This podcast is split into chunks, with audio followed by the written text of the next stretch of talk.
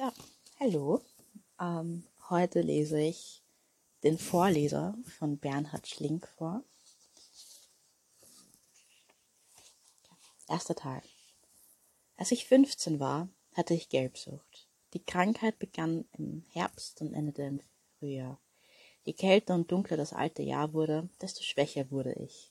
Erst mit dem neuen Jahr ging es aufwärts. Der Januar war warm und meine Mutter richtete mir das Bett auf dem Balkon. Ich sah den Himmel, die Sonne, die Wolken und hörte die Kinder im Hof spielen. Eines frühen Abends im Februar hörte ich eine Amsel singen. singen. Mein erster Weg führte mich von der Blumenstraße, in der wir im zweiten Stock eines um die Jahrhundertwende gebauten, wuchtigen Hauses wohnten, in die Bahnhofstraße. Dort hatte ich mich an einem Montag im Oktober auf dem Weg von der Schule nach Hause übergeben.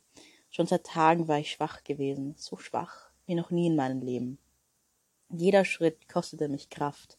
Wenn ich zu Hause oder in der Schule Treppen stieg, trugen mich meine Beine kaum. Ich mochte auch nicht essen. Selbst wenn ich mich hungrig an den Tisch setzte, stellte sich bald der Widerwillen an. Morgens wachte ich mit, mit trockenem Mund und dem Gefühl auf, meine Organe liegen schwer und falsch in meinem Leib. Ich schämte mich, so schwach zu sein. Ich schämte mich besonders, als ich mich übergab. Auch das war mir noch nie in meinem Leben passiert. Mein Mund fühlte sich. Ich versuchte es, hinunterzuschlucken, presste die Lippen aufeinander, die Hand vor den Mund, aber es brach aus dem Mund und durch die Finger. Dann stützte ich mich an die Hauswand, saufte das Erbrochene zu meinen Füßen und würgte hellen Schleim. Die Frau, die sich meiner annahm, tat es fast grob. Sie nahm meinen Arm und führte mich durch den dunklen Hausgang in den Hof. Oben waren von Fenster zu Fenster Leinen gespannt und hing Wäsche. Im Hof lagerte Holz, in an, einer offenstehenden Werkstatt kreischte eine Säge und flogen die Späne. Neben der Tür zum Hof war ein Wasserhahn. Die Frau drehte den Hahn auf, wusch zuerst meine Hand und klatschte mir dann das Wasser, das sie in ihren hohlen Händen auffing, ins Gesicht. Ich trocknete mein Gesicht mit dem Taschentuch. Nimm den anderen, Neben den Wasserhahn standen zwei Eimer. Sie griff einen und füllte ihn. Ich nahm und füllte den anderen und folgte ihr durch den Gang. Sie holte weit aus, das Wasser platschte auf den Gehweg und schwemmte das Erbrochene in den Rinnstein. Sie nahm mit den Eimer aus der Hand und schickte einen weiteren Wasserschwall über den Gehweg. Sie, richt sie richtete sich auf und sah, dass ich weinte. Jungchen, sagte sie verwundert. Jungchen. Sie nahm mich in die Arme. Ich war kaum größer als sie, spürte ihre Brüste an meiner Brust, roch in der Enge der Umarmung meinen schlechten Atem und ihren frischen Schweiß und wusste nicht, was ich mit meinen Armen machen sollte. Ich hörte auf zu weinen. Sie fragte mich, wo ich wohnte, stellte die Eimer in den Gang und brachte mich nach Hause. Sie lief neben mir, in der einen Hand meine Schultasche und die andere an meinen Arm. Es ist nicht weit von der Bahnhofstraße in die Blumenstraße, Sie ging schnell und mit einer Entschlossenheit, die es mir leicht machte, Schritt zu halten. Vor unserem Haus verabschiedete sie sich. Am selben Tag holte meine Mutter den Arzt, der Gelbsucht diagnostizierte. Irgendwann erzählte ich meiner Mutter von der Frau. Ich glaube nicht, dass ich sie sonst besucht hätte. Aber für meine Mutter war selbstverständlich, dass ich, sobald ich könnte, von meinem Taschengeld einen, einen Blumenstrauß kaufen, mich vorstellen und bedanken würde. So ging ich Ende Februar in die Bahnhofstraße. Das Haus in der Bahnhofstraße steht heute nicht mehr. Ich weiß nicht wann und warum es abgerissen wurde. Über viele Jahre war ich nicht in meiner Heimatstadt. Das neue Haus in den 70er oder 80er Jahren gebaut, hat fünf Stockwerke und einen ausgebauten Dachstock, verzichtet auf Erker oder Balkone und ist glatt und hell verputzt. Viele Klingeln zeigen viele kleine Apartments an. Apartments, in die man einzieht und aus denen man auszieht, wie man Mietwagen nimmt und abstellt. Im Erdgeschoss ist derzeit ein Computerladen. Davor waren dort ein Drogeriemarkt, ein Lebensmittelmarkt und ein Videoverleih. Das alte Haus hatte bei gleicher Höhe vier Stockwerke, ein Erdgeschoss aus, Diamanten, aus diamantgeschliffenen Sandsteinquadern und drei Geschosse darüber aus Backsteinmauerwerk mit Sandstein mit sandsteinernen Äckern, Balkonen und Fenster, Fensterfassungen. Zum Erdgeschoss und ins Treppenhaus führten ein paar Stufen unten breiter und oben schmaler, auf beiden Seiten von Mauern gefasst, die eiserne Geländer trugen und unten steckenförmig ausliefen. Die Tür war von Säulen flankiert und von den Ecken des Architraves blickte ein Löwe die Bahnhofstraße hinauf, einer sie hinunter. Der Hauseingang, durch den die Frau mich in den Hof zum Wasserhahn geführt hatte, war der Nebeneingang. Schon als kleiner Junge hatte ich das Haus wahrgenommen. Es dominierte die Häuserzahl. Ich dachte, wenn es sich noch schwerer und breiter machen würde, müssten die angrenzenden Häuser zur Seite rücken und Platz machen. Innen stellte ich mir ein Treppenhaus mit Stuck, Spiegeln und einem orientalisch gemusterten Läufer vor, den blank polierte Messingstangen auf den Stufen hielten. Ich erwartete, dass in, den Herrschaft, in dem herrschaftlichen Haus auch herrschaftliche Menschen wohnten, aber da das Haus von den Jahren und vom Rauch der Züge dunkel geworden war, stellte ich mir auch die herrschaftlichen Bewohner düster vor, wunderlich geworden, vielleicht taub oder stumm, bucklig oder hinkend. Immer wieder habe ich in späteren Jahren von dem Haus geträumt. Die Träume waren ähnlich, Variationen eines Traums und, und Themas. Ich gehe durch eine fremde Stadt und sehe das Haus. In einem Stadtviertel, das ich nicht kenne, steht es in einer Häuserzeile. Ich gewarte, verwirrt, weil ich das Haus, aber nicht das Stadtviertel kenne. Dann fällt mir ein, dass ich das Haus schon gesehen habe. Dabei denke ich nicht an die Bahnhofstraße in meiner Heimatstadt, sondern an eine andere Stadt oder ein anderes Land. Ich bin im Traum zum Beispiel in Rom, sehe da das Haus und erinnere mich, es schon in Bern gesehen zu haben. Mit dieser geträumten Erinnerung bin ich beruhigt. Das Haus in der anderen Umgebung wiederzusehen, kommt mir nicht sonderbar, nicht sonderbarer vor als das zufällige Wiedersehen mit einem alten Freund in fremder Umgebung. Ich kehre um, gehe zum Haus zurück und die Stufen hinauf. Ich will eintreten. Ich drücke, ich drücke die Klinke.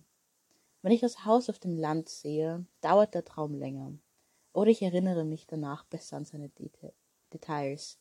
Ich fahre im Auto. Ich sehe rechter Hand das Haus und fahre weiter zuerst nur darüber verwirrt, dass ein Haus, das offensichtlich in einen städtischen Straßenzug gehört, auf freiem Feld steht. Dann fällt mir ein, dass ich es schon gesehen habe, und ich bin doppelt verwirrt. Wenn ich mich erinnere, wo ich ihm schon begegnet bin, wende ich mich und fahre zurück. Die Straße ist im Traum stets leer. Ich kann mit quietschenden Reifen wenden und mit hoher Geschwindigkeit zurückfahren. Ich habe Angst, zu spät zu kommen und fahre schneller. Dann sehe ich es. Es ist von Feldern umgeben. Raps, Korn oder Wein. In der Pfalz, Lavendel in der Pro Provinz. Die Gegend ist flach, allenfalls leicht hügelig. Es gibt keine Bäume, der Tag ist ganz hell, die Sonne scheint, die Luft flimmert und die Straße glänzt vor Hitze. Die Brandmauern lassen das Haus abgeschnitten, unzulänglich aussehen. Es könnten die Brandmauern irgendeines Hauses sein. Das Haus ist nicht düsterer als in der Bahnhofstraße. Aber die Fenster sind ganz staubig und lassen in den, Raumen, in den Räumen nichts erkennen. Nicht einmal Vorhänge. Das Haus ist blind. Ich halte am Straßenrand und gehe über die Straße zum Eingang. Niemand ist zu sehen, nichts zu hören, nicht einmal ein ferner Motor, ein Wind, ein Vogel. Die Welt ist tot. Ich gehe die Stufen hinauf und drücke die Klinke. Aber ich öffne die Tür nicht. Ich wache auf und weiß nur, dass ich die Klinke ergriffen und gedrückt habe. Dann kommt mir der ganze Traum in Erinnerung und auch, dass ich ihn schon geträumt habe. Ich wusste den Namen der Frau nicht. Mit dem Blumenstrauß in der Hand stand ich unschlüssig vor der Tür und den Klingeln. Ich wäre lieber umgekehrt, aber dann kam ein Mann, ein Mann aus dem Haus, fragte, zu wem ich wolle, und schickte mich zu Frau Schmitz im dritten Stock. Kein Stuck, keine Spiegel, kein Läufer. Was das Treppenhaus ursprünglich an bescheidener, der Prächtigkeit der Fassade nicht vergleichbarer Schönheit besessen haben mochte, war längst vergangen. Der rote Anstrich der Stufen war in der Mitte abgetreten, das geprägte grüne Linoleum das neben der Treppe schulterhoch an der Wand klebte, abgewetzt, und wo im Geländer die Stäbe fehlten, waren Schnüre gespannt. Es roch nach Putzmittel. Gleich ist mir das alles auch erst später aufgefallen. Es war immer gleich schäbig und gleich sauber und gab immer den gleichen Putzmittelgeruch. manchmal gemischt mit dem Geruch nach Kohl oder Bohnen, nach gebratenen oder nach kochender Wäsche. Von den anderen Bewohnern des Hauses lernte ich nie mehr kennen als diese Gerüche. Die Fußabtritte vor den Wohnungstüren und die Namensschilder unter den Klingel Klingelknöpfen. Ich erinnere mich nicht, im Treppenhaus jemals einem, einem anderen Bewohner begegnet zu sein. Ich erinnere mich auch nicht mehr, wie ich Frau Schmitz begrüßt habe. Vermutlich hatte ich mir zwei, drei Sätze über meine Krankheit, ihre Hilfe und meinen Dank zurechtgelegt und habe sie aufgesagt. Sie hat mich in die Küche geführt. Die Küche war der größte Raum der Wohnung. In ihr standen Herd und Spüle, Badewanne und Badeofen, ein Tisch und zwei Stühle, ein Küchenschrank, ein Kleiderschrank und eine Couch. Über die Couch war eine rote Samtdecke gebreitet. Die Küche hatte kein Fenster. Licht fiel durch die Scheiben der Tür, die auf den Balkon führte. Nicht viel Licht. Hell war die Küche nur, wenn die Tür offen stand.